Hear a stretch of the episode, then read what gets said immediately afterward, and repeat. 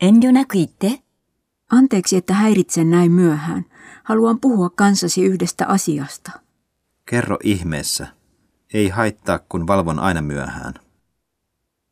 ここで待ってて。 Minä tulen mukaasi. Odota tässä ja istu lepäämään. Minä menen ostamaan meille juotavaa. 静かに。 Hei, olen kotona. Ole hiljaa. Nyt sain vihdoin vauvan nukahtamaan. よく考えて。